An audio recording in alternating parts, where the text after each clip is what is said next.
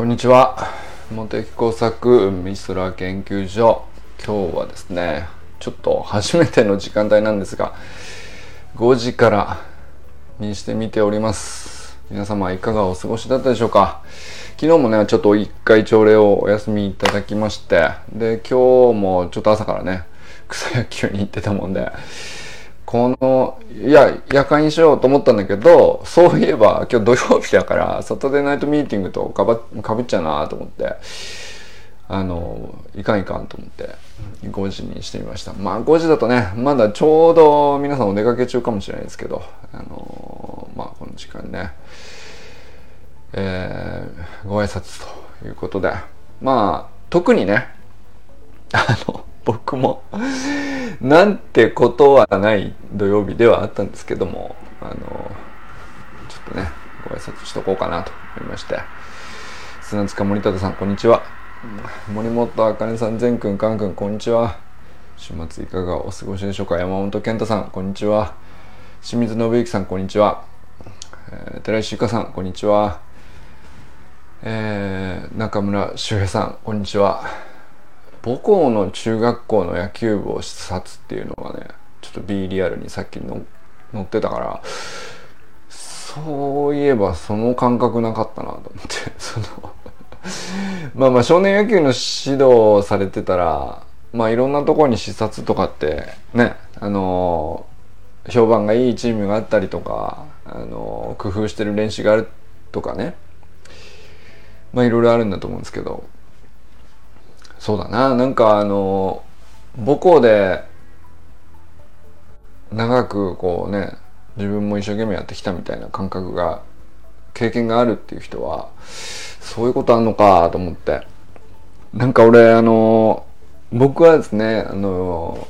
母校は新潟なんで まあ当然距離が遠いからそれ視察なんていう話にならないよっていうことでもあるんだけど、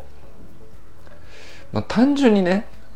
あのひたすら不完全燃焼だったしそもそも弱かったしっていうね。でまあレギュラーにもなってないからっていう。まあだからその視察をしようって思い立つ感覚が全くないんですけど。でもまあ周平さんそのサロンに始めてさ一番最初の頃に「しくじり野球論」っていう対談コンテンツを撮った時にそういえばそういう話してましたもんね。なんかあの時死ぬほど笑いましたけどなんかさ。いやなんか俺ちょっとあの久しぶりにあれ見直したんですよ実は。中村茂平の「しくじり野球論」あれ本当にでも実は今見ても結構なんていうか聞き応えがあるっていうか味わい深い話したなと思って。やっぱりなんかあの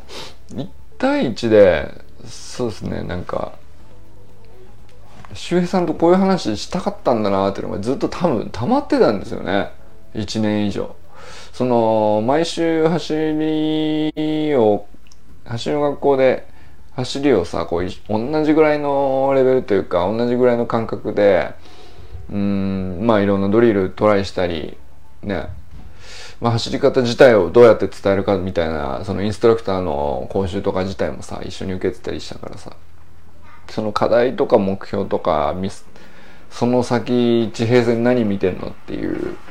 話は多分限りなく一致してんだろうなっていうね。なんかその感覚ずっとありながら1年過ごしてたっていうそのためがすごい効いててさ。あの本当になんか2時間ぶっ通しでいろんな話したけどさ今聞き直してもすげえ聞き応えある話してるんですよね。あれ本当なんかあの野球の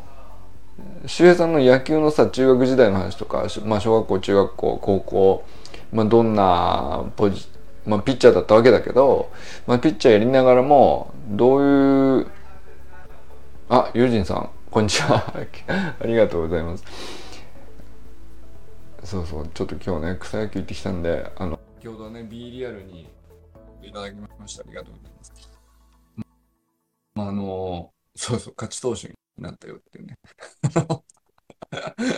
いや、なかなかこういうことでどやれる機会もないんでね。あの、ほんとね、勝ち投手になるって言ってもさ、まあちょっと周さんの話としてた途中なんだけど、まあいいか。あの、野球の話だから野球の話つながりなんだけど、本当勝ち投手になるって、何なんだろうなと思うんですけど、まあ、先発の方が4回投げて、えー、まあまあなんだろうな、打ち込まれもせず、その1、毎回1点2点ぐらいの失点はするけど、で、それ全部さ、全部ってわけじゃないけど、まあヒットも打たれてんだけど、あの、3つ僕がね、サードでエラーして、それ全部失点に絡んでるっていうね。事実上、実績点俺についてるっていう状態なのに、あのまあその先発ピッチャーの、まあ、失点になり、えー、まあなんだかんだでもう、そのトントンなチームとやったから、あの1点差ぐらいで食い下がっているところにこう最後2回投げて2イニング投げてであのたまたま逆転して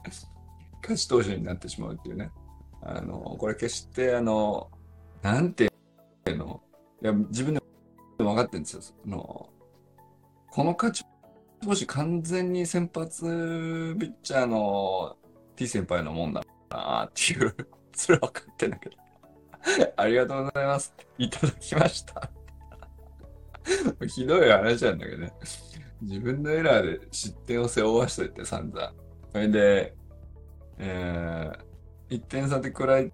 つくまでの間もさ、全然こう、僕はもう三振とかボンダばっかりで、あの、チャンスをことごとく潰してですね、まあ、もうちょい点さ逆にこっちが勝って進めれた試合展開なんじゃないのっていうぐらい、まあ、打力的にもこっちの方がちょっともうもうちょい点数取れてたんじゃないのぐらいなところを、まあ、ことごとく僕がこう三振とかショートゴロとかサードゴロとかっていう感じで、いい感じでね、あの、1点ビハインドの状況を 演出に貢献してですね。で、あの、まあ、ピッチャーが、先発ピッチャーが左で変化球投手だったもんだから、まあ僕ストレートしか投げれないんで、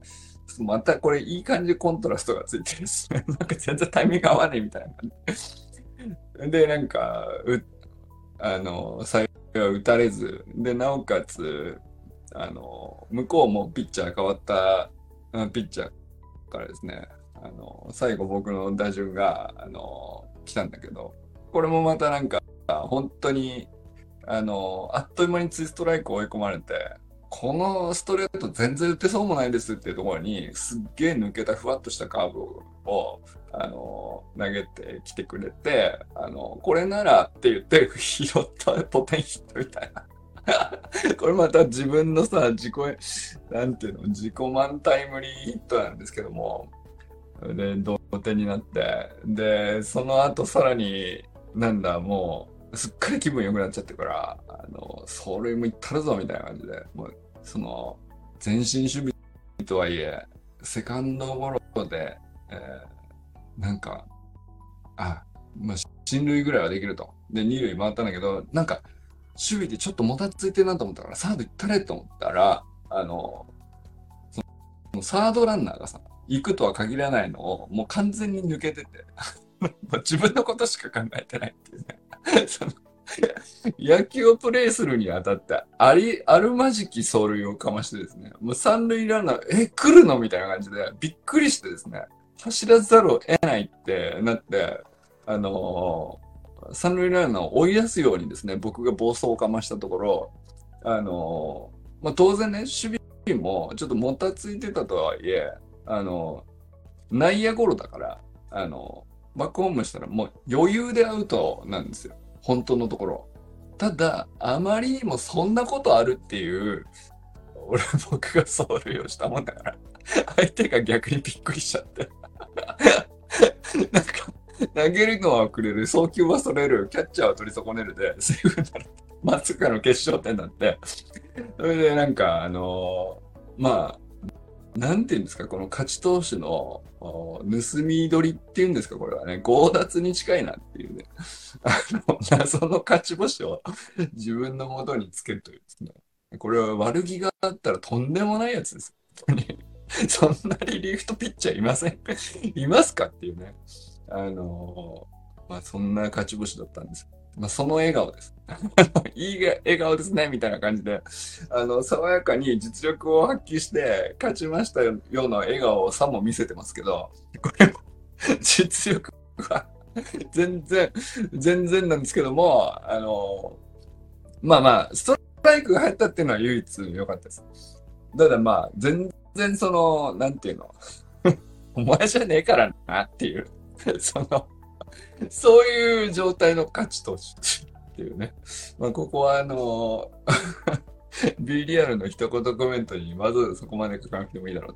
と。でもね、そんなことは自分が一番よくわかってるわけよ。そんなその、なんていうの？胸張れたもんじゃないでしょというね、勝ち方ね。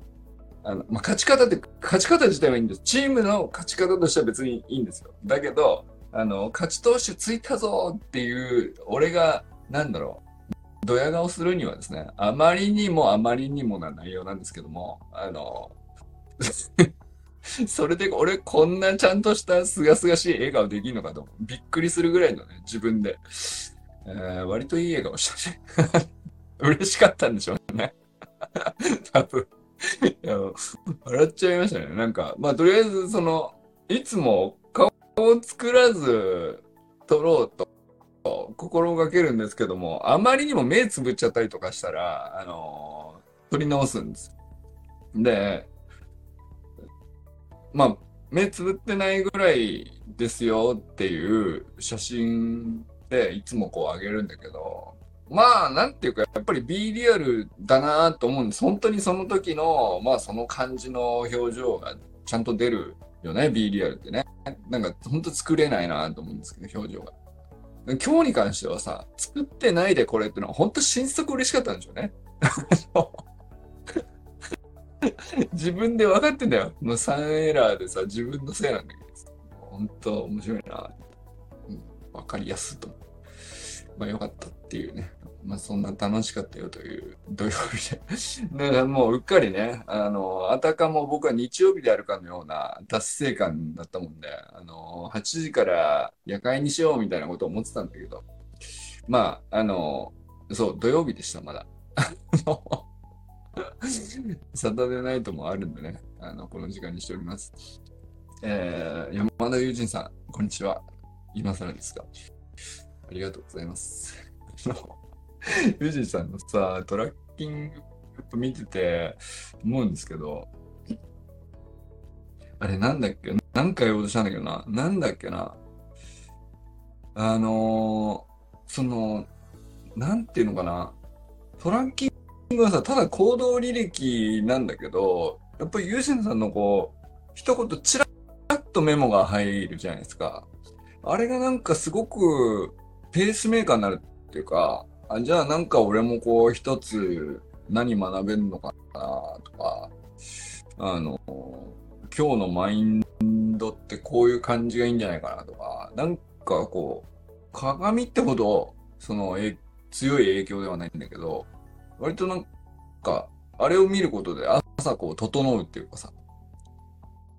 いいっすね。なんか他人の他人のデイリートラッキングを見ることができるっていうのは、これ、なんだろうな、あのー、まあ、完全にその、あやかって甘えちゃってますけど、その自分でやれよって話なんだけどさ、あのー、これ非常に助かるんですよ、僕も。あの、友人さんが、まあ、ほぼ、まあ、僕のデイリートラッキングの、えっ、ー、と、過ごし方に時間帯が近いのもあるかもしれないですね。寝る時間、起きる時間とかっていうのもそうかもしれないし、そこが合ってるからかもしれないですけどね。なんか、あのー、ね、キャラクターが似てるとか、人柄がとか、性格が、趣味がとか、業種が、作業がとか、いろんなもの似てるって重ねて親近感を持つことはね、いろいろ誰でもなんていうか、分かりやすい話だと思うんですけど、まあ、そういうのをこう完全に置いといて、デイリートラッキング見たときに時間帯で何、あ、これちょっと、確かに7時頃俺これやってんなとか、あの、起きる時間がたまたま一緒だなとか、その他のところ全然似ても似つかないわけじゃないですか。その獣医さんとさ、気象学者だからさ。その、だけど、まあ、なんか、途中のどこか一つの時間帯でな、あ、同じ何をしているっていうのを、あの、似ってるじゃなくて、ただ同じ何かをしているっていうのを見つけるだけなんだけどさ。それだけで、なんていうか、うん、親近感はちゃんと生じるものなんだっていうね。あの、なんか、味、なんていうかこう、味付けのないプレーンなテキストの情報だからこそ余計それがあるんだよね。はっきり感じれるっていう。その、もうちょいこう持ったさ、エモーショナルになんかいろいろ呼び起こすようなこう、いろんな要素がくっついてると、何に共感してるのか、何に親密さを感じてるのかとか、まあ多分、いろいろな合わせ技でこう、あ、親密になってるとか、共感するとかってなるんだけど、それとさ、こう混ざってる分だけ、その、一番原始的なパーツのどこに共感してるかって分解できてなかったんだな。さ、これ、不思議なもんで、同じぐらいの時間帯に同じことをしたっていうだけで、人間親近感を持てるのねっていう、これめちゃくちゃ僕、その、マジでって思った今更なんですけど、たまたま6時に一瞬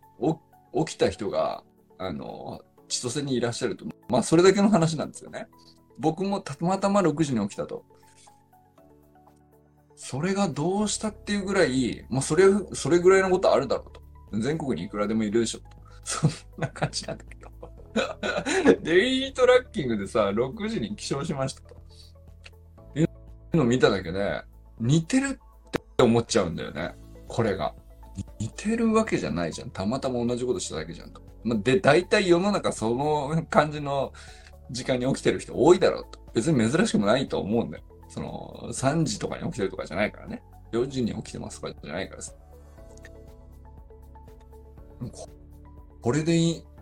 なんていうの、こう、一緒だなって思えるんだなと思っちゃったりするんですよね。あのダイレートラ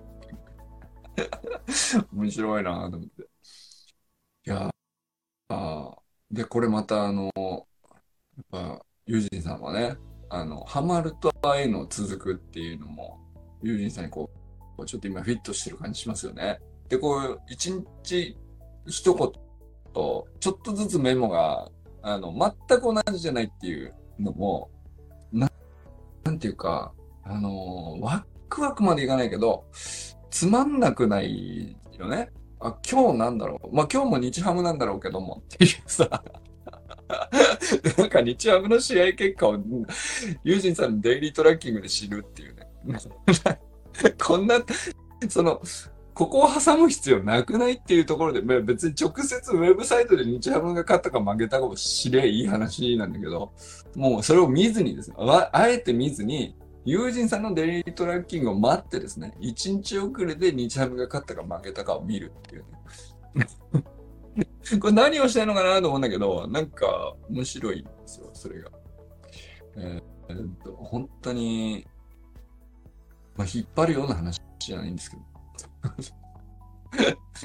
佐藤直君、こんにちは。えー、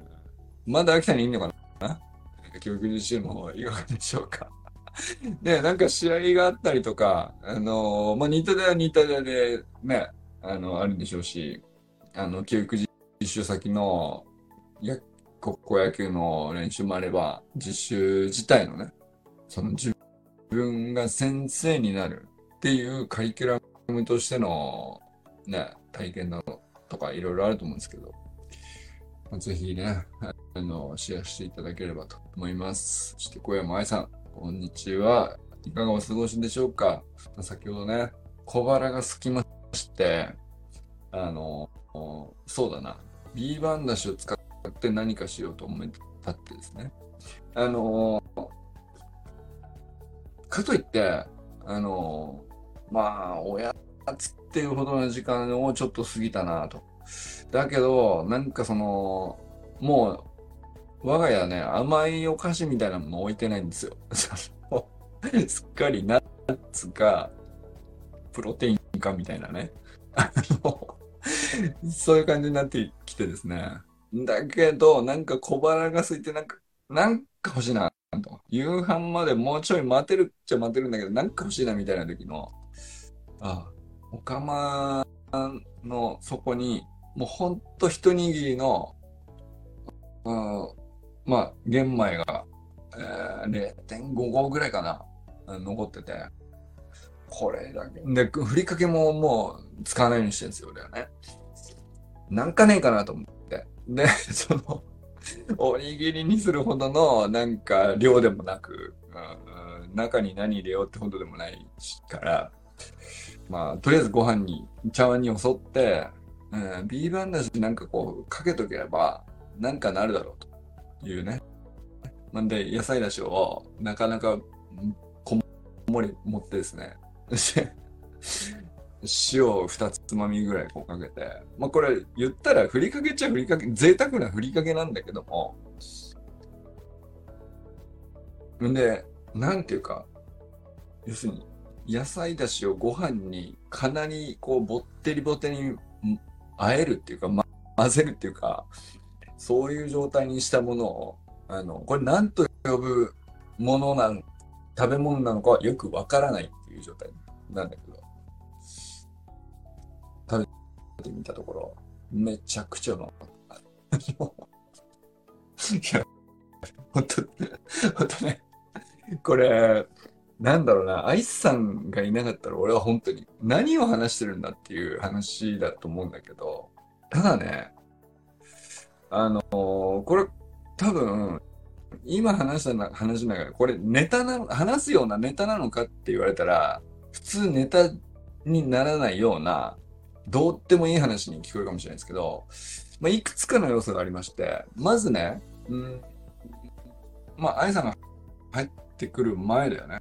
で、まあ、前々から結構それなりに食べ物をちょっとちゃんとしないとなとは思っていたけど、で、ナッツとか取るようにしようとかしてたんだけど、まずね、完全にね、その、いわゆるスナック菓子とか、いわゆる甘いものみたいなのが、完全に家から消えてなくなりましたね、僕。いや、ほんと、たまにイベントで、あの、マーロー行ってプリン買ってきたよとか、まあ、それは全然あるんだけど、その、置いとくものとしての、なんかお、おやつのカゴみたいなのがあったんです。で、そこに、あのー、まあ、何かしらこう、袋菓子だったり、うん、なんだろうな、まあ、そんなね、あの、大量に常備しとくみたいなこともしてなかったけど、まあまあなんかこう、ちょっと小腹が空いたらつまめるようなものをちょこちょこ入れてたわけよ。せんべいとかさ。それがね、まずね、あのー、あやさんとこう、出汁の話をこう、なんだかんだやり始めて、で、岡部ともさんの YouTube チャンネルとか、まあ、これはあいさんの影響を受ける前から、まあ、その、岡部さんのファンではあったんだけど、まあ、もう一回岡部さんのこう、教えを忠実にね、ちゃんと理解して吸収しようっていう感じになったんだと思うんだよね。それで、まあ、毎食生野菜入れて、サラダはもう欠かさずね、入れたりとか、その、食食物繊維からまず夕食でも朝食でも昼食でも、あの、食物繊維からまず食べてとかさ、もうそんなのを割と忠実にやり始めて、あの、なんていうの？ちょっちょい試したことはあったんだよ。ちょいちょい試したことあったんだけど、あの、続ける理由があまりはっきりしてなかったね。僕一人ではね、なんとなくはっきりしないなっていう状態ですぐ途切れるっていうことを繰り返したんだよね。だけど、まあ多分これは、あの、あやさんが2月入ってきてから、あの、まあ振り返ってみると、これ確実にその愛さんの影響を受けてるなと。まあ、うーん、半分愛さんに、あの、次会った時に、あの、恥ずかしくないようにしようみたいなかっこつけですね。かっこつけてる部分が半分ありますね。でも実際その、残り半分はですね、実際やり始めると、実際本当に調子良くなってきて、まあ、なんていうか、野菜自体が美味しく感じるようになってくるし、あの、ナッツでいいなってなってくるし、感触みたいなものもさ、その、スナックいらなかったんだ。で、あれって本当にその口に入れた時の口の中に関してはさ、まあ、うまいとか美味しいっていう、まあ、多幸感に近いですね。もうドラッグやな、これっていうぐらい、あんま、うんま、美味しいってなるんだけどさ、あの、やっぱ、たまにね、たまにき、お土産とかでいただくんですよ。そのきっつい甘みの、なんていうかスイーツ的なものをいただいたりとか、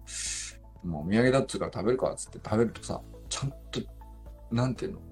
ちょっとだけ調子悪いんだよ。で、まあそんな、お腹壊すとかじゃないよ。そんな過剰に反応したりとかじゃないから、別に食べたところでなんてことないんだけど、その、ちょっと重いのね。で、それをこう感じ取れるような体体になってるというか、その普段入れてないからこそ、こう、センサーが働くようになってるというか、あの、まあ、そんなこ、こんなんで、こう、この2月、3月、4月、5月は、まあ、3、4ヶ月ぐらいだけど、あの、まあ、徐々にですね、あの、食べ物確実に良くなってきて、まあ、その出汁だけじゃないんだけどね。で、まあ、だから、ビーバンの出汁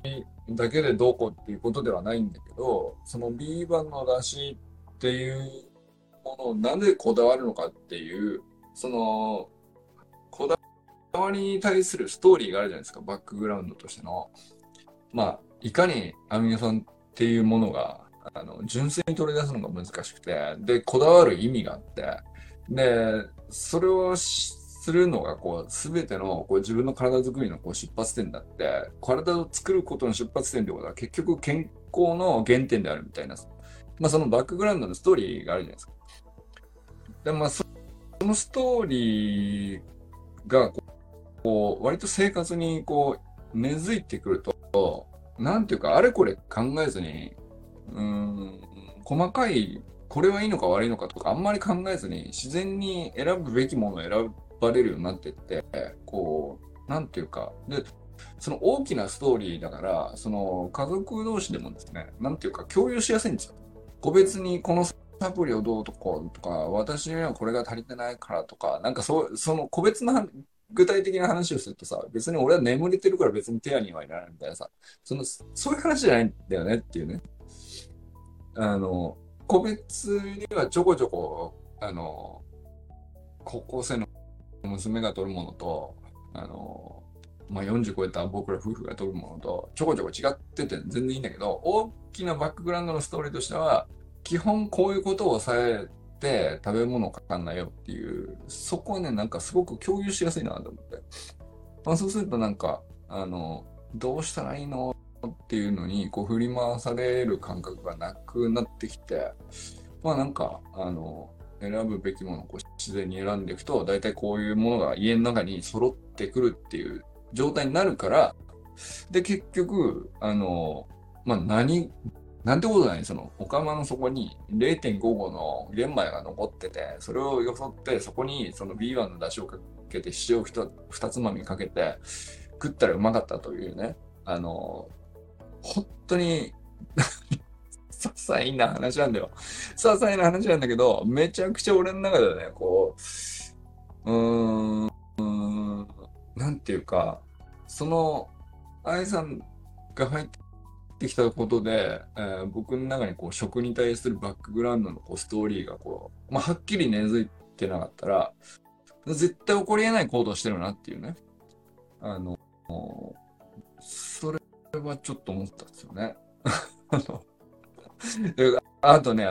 もう一つはね、あの、ご飯をですね、めちゃくちゃちゃんと噛むようになりましたからね。あの、玄、まあ玄米になったんですよね、途中から。その、以前はですね、玄米と白米半々ぐらいで混ぜて、これだったらまあそこそこ美味しいし、そこそこいいだろうというね、感じの書き方したんだけど、まあ、最近もう、これ玄米でいいんじゃないかっていう感じにだんだんなってきて、あの、すっかり玄米なんだけど、あの、これ今度ね、ななんていうか、あの、白米の方が美味しいよねとか、玄米だとちょっとねとかっていう話じゃなくて、単純にちゃんと噛まないと飲み込めないっていうね まあそういうこれ、これすげえ大事なところなんだよね。あの、うん。うん。で、これがまた、あの、すごく調子を良くさせてる実感があるんですよ。多分、その白米の時の3倍ぐらいは噛んでると思うんだよね。たまに白米食べると、なんていうのかな、あの、なんていうのかなゼリーを飲んでるような わかんない。そこまでじゃねえか。ちょっと言い過ぎた。そこまでじゃないんだけど、なんていうかな、あの、白米白米でね、ちゃんとしっかり噛むと一粒一粒甘みがあるもんだなっていう味わいちゃんとあるんだよ。あるんだけれども、なんか物足りないというか、あの、物足りないっていうのも不思議な話なんですけど、白米の方が明らかに米として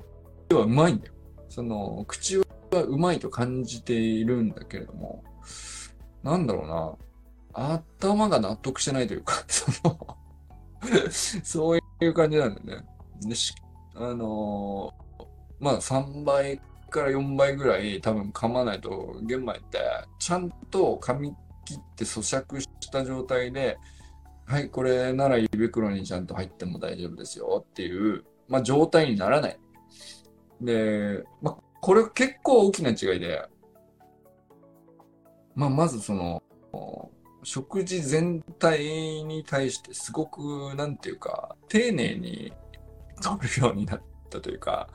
まずその野菜から始まり、野菜も、まあ、結構ちゃんと噛まないとねってなるんですよ。いい加減に食べれなくなってきて、最近。その、なんか汁物で、ザーってかっこむみたいなさ、そういう食べ方してたわけよ。あのー、まあ、それで、なんていうか、腹膨れることが目的みたいなさ、腹が膨れているのか、胃がもたれているのか、あの、体がだるいのかよくわからないんだけど、なんかそれでいいとしてた時期があるわけ。それにから、そういう時期がね、確かにあって、それに比べて、こう、明らかにね、食べ終わった後の、こう、体の軽さが違うんですよ。あの、まあ、食べて内容もそうだし、えー、食べ方もそうだし、あの、まあ、なんていうか、食べ方もそうだし、食べてる時の気の持ちようみたいなのも、これ結構大事で。なんていうかさ、あの、いやまあまあ、その、綺麗な話でいけば感謝していただきましょうって、昔からそう思ってるし、それをこう忘れないようにと思ってたつもりなんだけど、なんかちょっと一段レベルが違うっていうか、まただ一粒ここでちゃんと咀嚼しきれてない玄米が残ってるみたいなことを一個一個全部こう確認してんだよね。こんなことしたことないっていうのは、もう明らかな話で、そうすると、なんていうか、丁寧さが全然違うっていうか、で、まあ、丁寧にこう、いただくと、まあ、結果、その、その延長上にこう自然に湧いてる何かしら、こう、すごくありがたく思えるような、なんとなくの、なんていうこれ感情なのっていうのが、これおそらく感謝なんでしょうね。今までこれ、俺感謝してなかったんだなっていう感じになるわけ。で、これはなんかあの、こんな感じになったの？は、まあ非常にね、自分、なんていうか、いい状態だなとも思うし、それでまあ体調が良くて、で、まあ、そのスポーツも楽しめたりとか、あの、どっか出かけてっても、その、出張があったりとかしてさ、まあ、それなりの、こう、ね久しぶりに飲み会とかあったら、まあまあのカロリー消費して、それなりに疲れたり多分してんだけど、やっぱ復帰が早いよな。あの、よほどなんていうか、ものすごくハイスペックになって、バリバリ仕事できてますとか、見違えるように成果が出るようになりましたとか、まあ、そういうことじゃないんだけれども、うん、うんまあ明らかになんか、うん、なんだろうな、あの、割と落ち着いてものを受け止めれるっていうか、あの、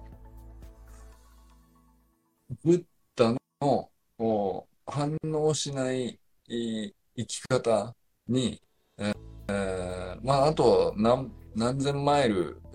の距離が残されてるかわかんないですけど、一応一歩進めたんじゃないかっていう。あ のちょっと近づいたんじゃないかっていう、その実感があるかな。で、それはさ、その、なんていうか、そういうのってさ、あの、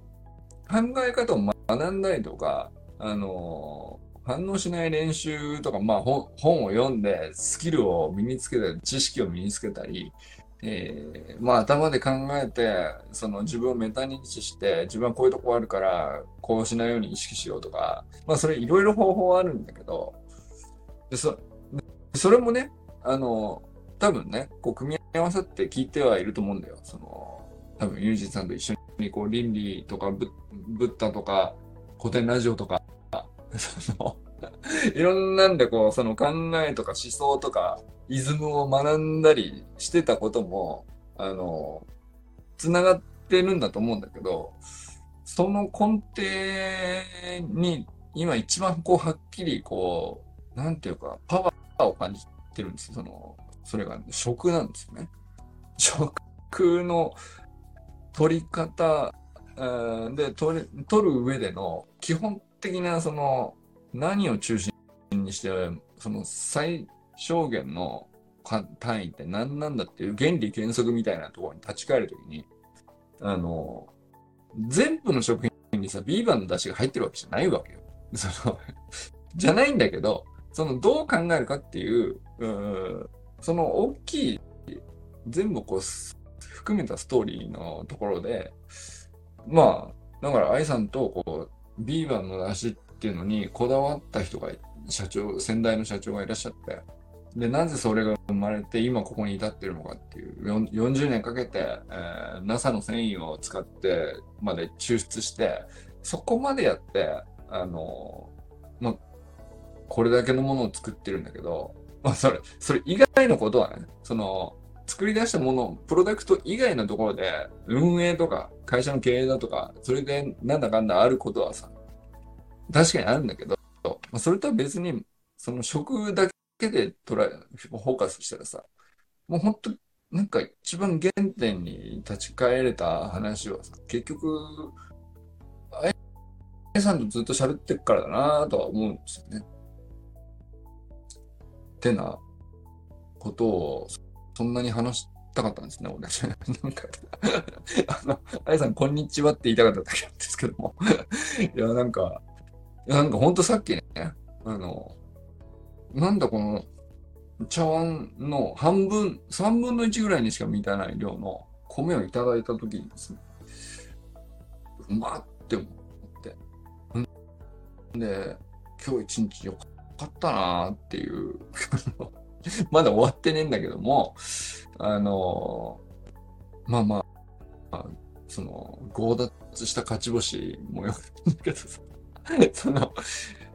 なんかこう、これがありがたいとか感謝とか幸せとかそういうものだなーっていうのを、その、3分の1のご飯茶碗の、もう冷えた、あの、おそらく、美味しいご飯かって言ったら多分そうじゃないんだよね、おそらくね。ご飯だけで言ったら。でもそれを美味しくいただけたんですよね。っていうね。そんな話がちょっとしたかったです。これ何の話かちょっとわかんないんですけど。えー、まあね。